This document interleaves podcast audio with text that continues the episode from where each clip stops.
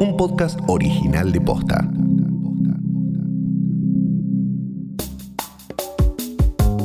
El gobierno estableció que la yerba mate no puede tener más del 35% de palo en su composición. En el episodio de hoy hablamos con una sommelier de mate para preguntarle todas esas cosas que siempre quisiste saber para preparar el mate perfecto. Hoy es viernes 20 de noviembre. Soy Martina Sotopose y esto Paso Posta.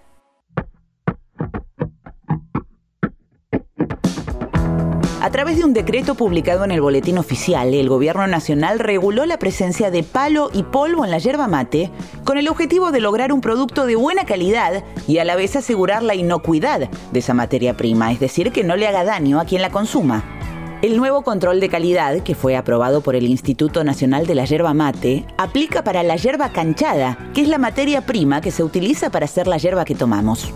Según el decreto, esta yerba deberá presentar un porcentaje total de palo inferior al 35%.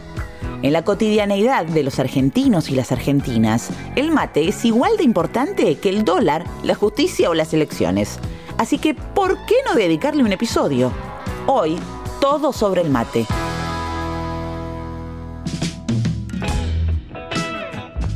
Hola, ¿qué tal? Soy Carla Joan, sommelier de mate. Antes de empezar con todas las preguntas que tenemos para vos, ¿sommelier de mate? ¿Cómo es eso? Hice la carrera de sommelier. Más que nada lo que nosotros hacemos en la carrera de sommelier es aprender casi en un 80% elaboración y cata de vino. Después en ese otro 20% vemos distintos productos. En mi caso yo me enamoré del té y el café, me parecían propuestas gourmet muy, muy lindas para trabajar. Y ahí donde me, me planteé también, digo, ¿por qué si el té y el café se lleva un marco gourmet, no la yerba mate en ese entonces? Estoy hablando de principio del 2000 y, y fui recorriendo y armando por ahí mi, las, las bases de mi carrera y también de mi libro de la yerba mate, que se lanzó en el 2010 y hoy ya va por su cuarta edición. Ok, entonces ya aprendimos que la profesión sommelier de mate existe. Ahora volvamos al decreto y veamos de qué se trata. Siempre se trabajó con un máximo de 35% de palos dentro del paquete y más o menos un 15-20% de polvo, que, polvo de hoja, como máximo. Lo que ahora se está planteando es el tema del control o fiscalización de la yerba canchada, o sea, la yerba previa a la elaboración, eh, que entra al establecimiento y que los yerbateros por ahí están comprando de los productores. Lo que, lo que están haciendo es ponerse más estrictos para que no entre con tantos palos que por ahí, si eso se llega a moler y agregar a la yerba, le sacaría calidad al sabor. Podríamos decir entonces que este decreto asegura que nuestros mates tengan yerba de mejor calidad lo cual no es poco. La yerba mate está presente en más del 90% de los hogares de nuestro país. Según el Instituto Nacional de la Yerba Mate, el argentino promedio consume al año 6 kilos y medio de yerba, lo que equivale a 100 litros de mate.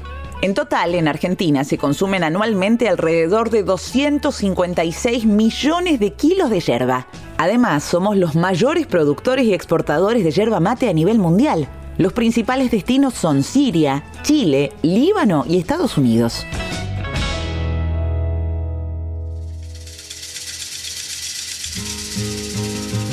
La yerba mate fue descubierta por los guaraníes. El epicentro de ello fue lo que soy Asunción, la capital de Paraguay. Pero vos pensás que toda esta zona productora de yerba mate, Misiones, Corrientes, en Argentina, también fue tierra eh, de los guaraníes. Los 30 de noviembre se celebra el Día Nacional del Mate. La fecha conmemora el nacimiento de Andrés Guacurari y Artigas, un caudillo guaraní que fue el único gobernador indígena de la historia de nuestro país. Guacurari gobernó lo que por entonces se conocía como Provincia Grande de las Misiones, entre 1815 y 1819. Él fue el responsable de fomentar la producción y distribución de yerba mate. Con tanta tradición matera encima, sería una lástima que como argentinos no sepamos cebar un mate como la gente.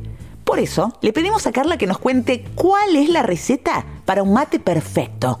Primero, la elección de la yerba. Tienen que tener en cuenta la relación precio-calidad a la hora de comprar una yerba. O sea, todas son buenas, pero sí te van a ir marcando los niveles, depende de la relación precio-calidad. Carla destierra el mito de que el polvo en la yerba es malo. De hecho, es la parte más importante del mate. Tengamos en cuenta que lo más valioso de un paquete de yerba mate es el polvo. No hay que separarlo, es donde está la mayor concentración de compuestos, propiedades, vitaminas, eh, cafeína, es lo que te da energía. Por eso decimos que no hay que separarlo, sino más bien que se integre con los otros elementos. Y aparte, bueno, en el polvo es donde está el sabor que nosotros buscamos todos los días también del mate. Después, el armado del mate propiamente dicho. Bueno, primero tienen que cargar el mate tres cuartas partes con la yerba que eligen, después tapan el mate con la palma de una de las manos, dan vuelta y lo agitan enérgicamente. Este paso es fundamental para que se mezclen todos los componentes, principalmente el polvo de la yerba mate, no para separar el polvo como se cree, sino al contrario, mezclarlo. Eh, después volvemos a la posición casi inicial, volcamos a 45 grados la yerba y dejamos un pequeño espacio o canal donde vamos a agregar agua tibia,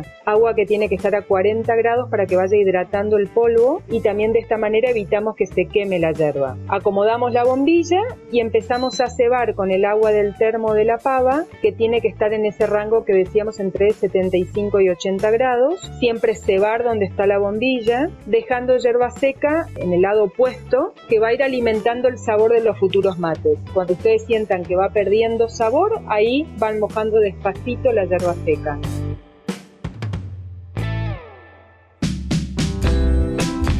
El mate es parte de nuestra historia y tal vez su característica central sea que atraviesa todos los estratos sociales. Además, está ligado a lo compartido, a los seres queridos y a los recuerdos.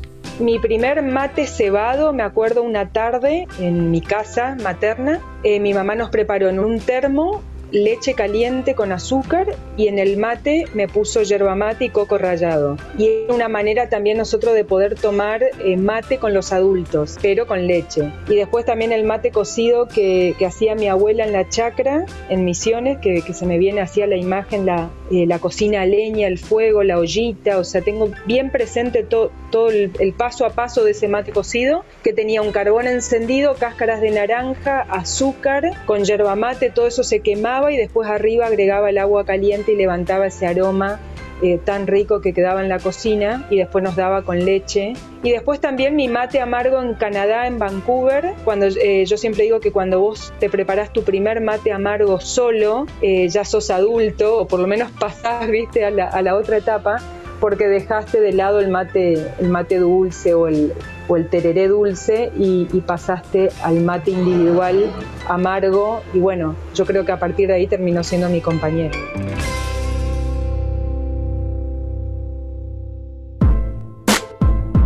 Esto pasó posta, es una producción original de posta. Escúchanos de lunes a viernes al final del día en Spotify, Apple Podcast, Google Podcast, Deezer y en todas las apps de podcast. Si te gustó este episodio, compartilo con alguien a quien creas que le puede interesar. Y si nos escuchas en Apple Podcast, te invitamos a que nos dejes una reseña. Nos suma muchísimo para que más gente descubra este podcast. Búscanos en Instagram y en Twitter. Somos arroba postafm. En la producción estuvieron Galia Moldavsky y Fede Ferreira. Nuestro editor es Leo Fernández. En la dirección general, Luciano Banchero y Diego del Agostino. Soy Martina Sotopose y esto pasó posta.